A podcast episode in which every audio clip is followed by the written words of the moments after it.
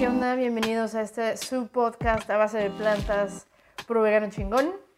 Eh, hoy no tengo ningún invitado especial, es un capítulo diferente que estoy tratando de hacer. Este, en mis tiempos libres, yo sé que dije que iba a hacer más contenido, pero no estoy haciendo ni madres. Este, lo siento, tengo mucho trabajo. Eh, también últimamente he estado pensando como en la presión de estar haciendo contenido todo el tiempo y de que para poder ser visto tengas que tener un calendario de redes sociales donde tienes que postear dos o tres veces y tienes que planear contenido meses con antelación. Este, eventualmente siento que las redes sociales se comen lo que realmente deberías de estar produciendo. Estás más preocupado por generar contenido que por hacer lo que se supone que debería de ser el contenido, ¿no? O sea, moviendo el contenido más que hacer el contenido. Y llamarle contenido ah, también está bastante pinche. Pero bueno, hoy quiero hacer un capítulo especial. Eh, este se va a llamar Contestando argumentos y quisiera abrirlo para quien quiera en, entrarle a la dinámica.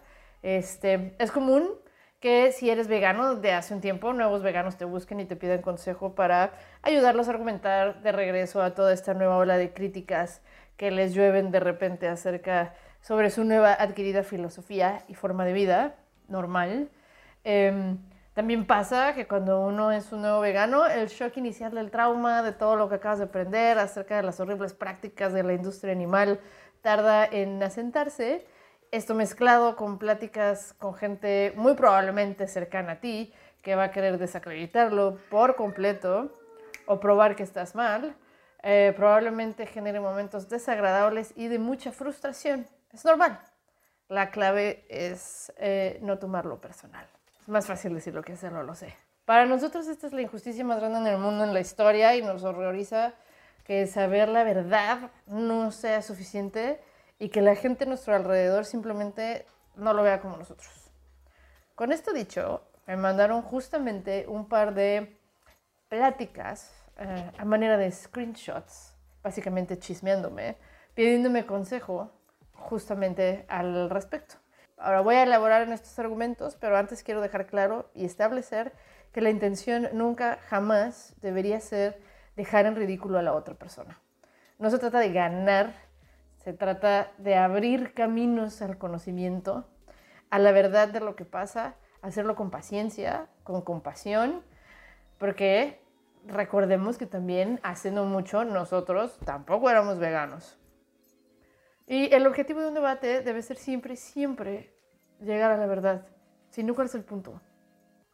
Pienso. Todo esto salió a partir de una historia de Instagram sobre veganismo y la salud que empezó a recibir varios mensajes y comments de una persona que conozco, que no voy a decir su nombre, um, pero solo voy a leer un par. El primero dice, no todo es blanco y negro. Trabajo en la industria de la salud. Ningún doctor de ninguna especialidad dice que es completamente seguro uno u otro.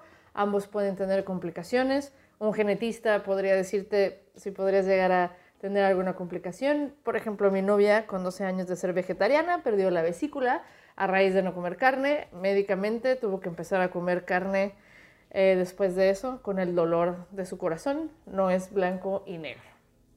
Ok. A mí me gustaría saber en qué sector de la industria de la salud, porque eso es muy, muy ambiguo. Y aquí el primer punto que veo contradictorio es, primero dice que no todo es blanco y negro, pero luego dice que ningún doctor de ninguna especialidad dice que es seguro. No. Esto es incorrecto por decir algo. Eh, hay muchísimos doctores que hablan una dieta base de plantas y que la recomiendan en todas las etapas de la vida. Este, dígase embarazo, niños pequeños, atletas de alto rendimiento y la lista sigue eh, con todo estilo de personas. Por ejemplo, está el doctor Michael Greger, que es uno grande, que escribió un libro muy hermoso que se llama Comer para no morir. Es como una Biblia gigante, como pueden apreciar. Este, que explica detalladamente las complicaciones de comer carne para la salud y recomienda una dieta vegana. Está también eh, Kim A. Williams, que es nada más y nada menos que el presidente del Colegio Americano de Cardiología, está Carl Davis, Eh, estos son de los más conocidos, pero de experiencia personal, por ejemplo, el pediatra de mi hija, que es un pediatra no vegano, está completamente de acuerdo con la dieta vegana de mi hija de cuatro años desde que nació. En fin, este tema es súper extenso y les voy a dejar links en la descripción donde pueden ahondar más en este tema. Yo les sugiero ampliamente que lo hagan, no se queden nada más con lo que yo les digo, por favor. Este, y también hago una recomendación a quienes quieran defender y o promover su postura vegana. Si se van a meter en temas de salud, hagan una buena investigación, porque no podemos entrar a debatir cosas diciendo que es malo y ya. Eh, no somos doctores ni expertos en nutrición. A mí no me gusta usar la salud como argumento, precisamente porque ni yo y muy seguramente la persona con la que estoy hablando lo sepa y va a ser una conversación súper pendeja. Cabe mencionar que estos doctores que menciono han hecho muchísima investigación sobre nutrición, todo disponible en línea, a diferencia de sus contrapartes médicas que no tienen ni se dedican a investigación de nutrición y en general no estudian absolutamente nada de nutrición y solo repiten lo que se les ha dicho por décadas sin realmente tener una base científica al respecto. Em, todo esto viene en el libro que les mencioné, por ejemplo, hora de leer y bueno, hora, varias horas de leer. Por ejemplo, siempre me llama mucho la atención que nadie nunca menciona que la carne procesada es un cancerígeno tipo 1. Eh, tipo 1 quiere decir que da cáncer. O sea, es, es, cuestión de tiempo. No lo digo yo, lo dice la Organización Mundial de la Salud y está arriba del tabaco. Entonces, si vamos a hablar de salud, este me parece un buen punto donde empezar y no muy blanco y negro que digamos tampoco. Después habla de cómo su novia perdió la vesícula, eh, eh, presuntamente por su dieta vegetariana.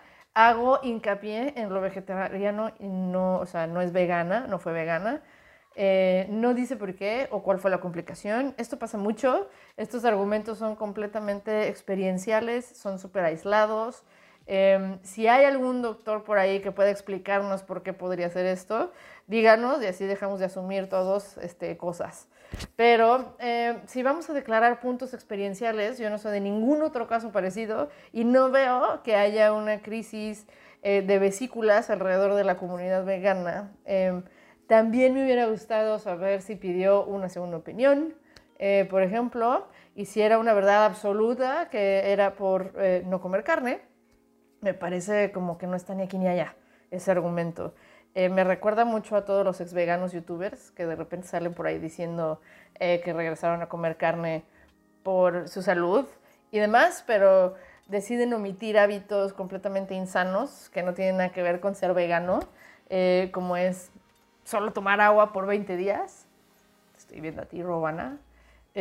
claro, todo esto después de haber construido toda su base de seguidores a través del veganismo y el wellness. Em, este me parece un buen momento para mencionar que ser vegano no es lo mismo que comer bien. Esto es súper importante. Puedes ser vegano y solo comer Oreos. Obviamente te va a ir de la chingada si tu dieta es mala, es mala, punto final. Termina diciendo eh, que no es blanco y negro, pero ¿saben que sí es blanco y negro? El innegable impacto ambiental, el sufrimiento y la crueldad animal, la pérdida de su vida, que es lo único que tiene un animal que está siendo asesinado en este momento.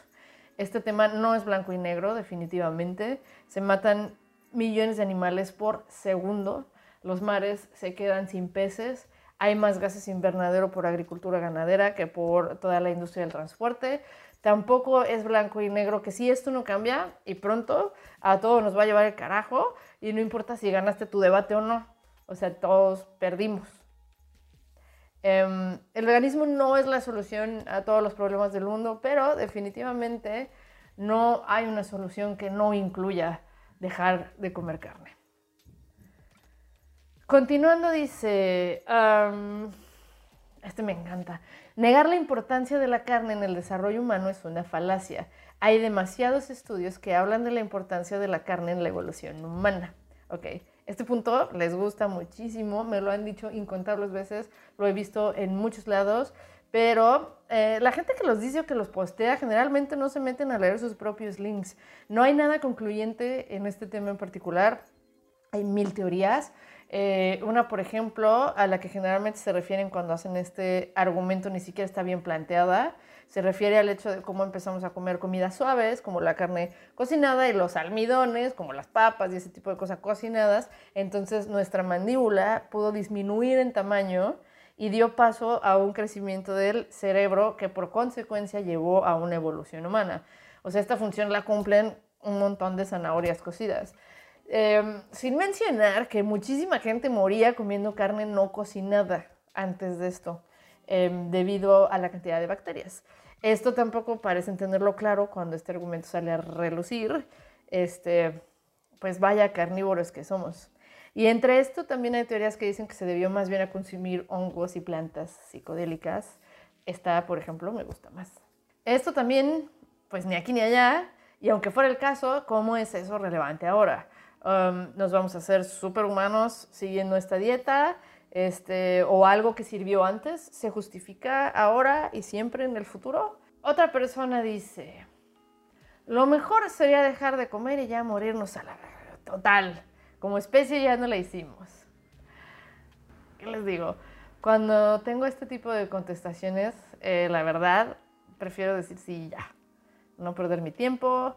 Hay una cita de esas que podrían postear sus tías en Face de Jack Fresco que dice, eh, si crees que no se puede cambiar el mundo, solo significa que no eres uno de ellos que sí lo hará. Y es verdad. Em, si realmente no les importara nada de nada, neta ya no estarían aquí. Evidentemente hay cosas en la vida que sí les importan. Solo no se van a tomar la molestia de realmente involucrarse en el mundo y la sociedad que los rodea y lo van a cubrir como una especie de nihilismo falso, conveniente. Em, pero les apuesto lo que quieran a que si ellos fueran las víctimas de las injusticias, pensarían diferente. Y tenemos un último screenshot de aquí que dice, como terapeuta nutricional, podría decir que cualquier dieta mal llevada es peligrosa y el 99% de la gente no sabe comer, ni los veganos, ni vegetarianos, ni los que comen carne. Perdemos el saber qué necesita nuestro cuerpo desde muy pequeños porque nos meten asuntos morales de gordura. Si nos fijamos en los niños muy chicos, incluso bebés, ellos nos piden lo que necesitan, más grasa, pura carne, solo fruta, etcétera, mientras no incluyan productos procesados. Creo que tenemos que hacer lo mejor para nosotros y el medio ambiente, em, que sé que es la parte debatible entre qué es mejor, si comer o no comer carne, por lo moral o la razón que queramos. En fin, el punto es aprender a comer y aprender a reconocer lo que el cuerpo necesita y creo que ahí está el problema. Este estuvo largo, pero debo decir que me parece que es el mejor planteado. Eh, estoy un 80% de acuerdo. Em, de acuerdo con que una dieta mal llevada es peligrosa, no importa la que sea de acuerdo en que perdemos el saber que necesitamos por estos asuntos morales de gordura y demás issues que desarrollamos mientras crecemos. de acuerdo en que los niños nos piden lo que necesitan. Y aquí quiero hacer un paréntesis muy grande, porque un niño que jamás ha comido carne no la pide nunca, obviamente.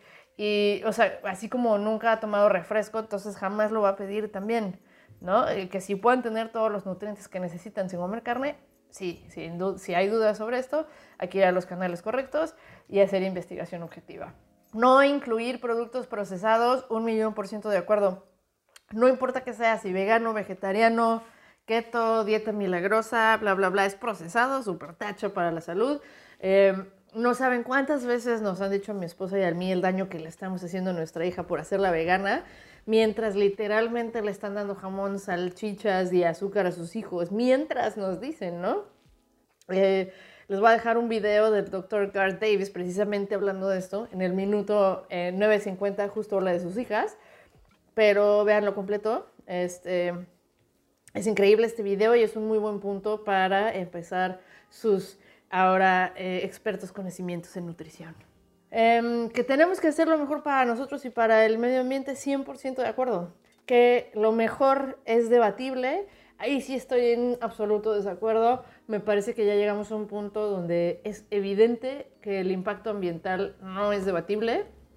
Es claro como el agua eh, de hace 100 años, porque la de ahorita ya no es clara, Eh, pero por más libre pastoreo, agricultura ganadera regenerativa que quieran meter para seguir cobrando los billones de dólares al año que la industria ganadera vale al año, todo esto ya ha sido desacreditado brutalmente. No se confundan, todas estas posturas y soluciones son para hacer sentir mejor al consumidor.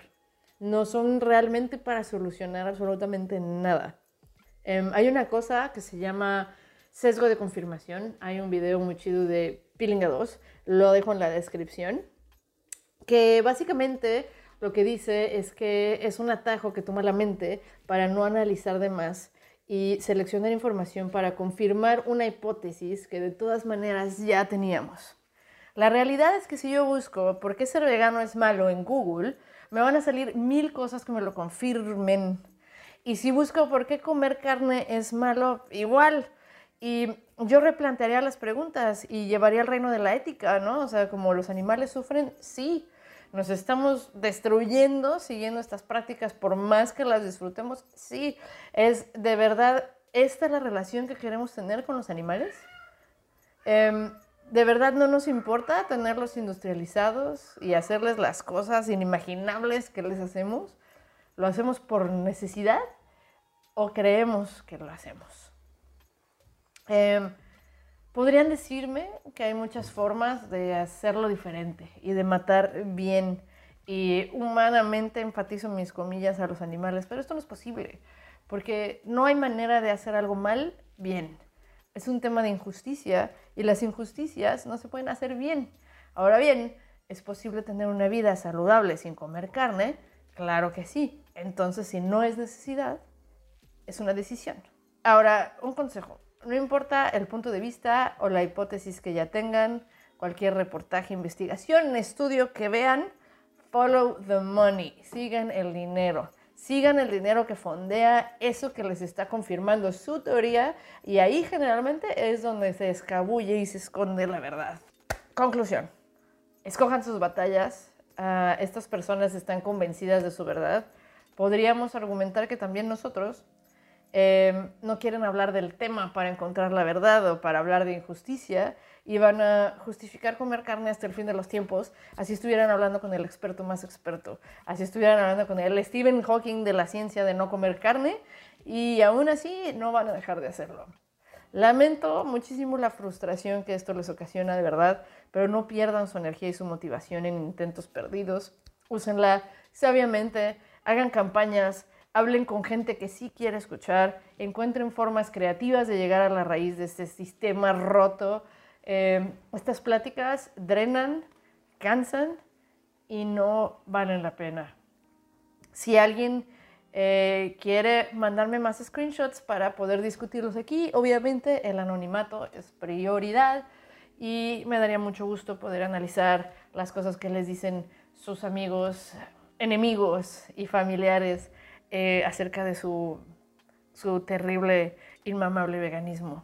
Em, bueno, eh, esto es todo por hoy. Este fue un podcast bastante cortito. Yo creo que voy a tratar de mantenerlos así, a menos que tenga una entrevista, porque es más fácil. Adiós y recuerden, coman frutas y verduras. También recordatorio para ir en este momento a tomar agua. Solo como bonus track, este libro tiene un capítulo que se llama El poder del cacahuate. Eso es todo lo que tengo que decir al respecto. ¿Quién no va a querer leer un libro que tenga un capítulo llamado El poder del cacahuate? Ahora sí,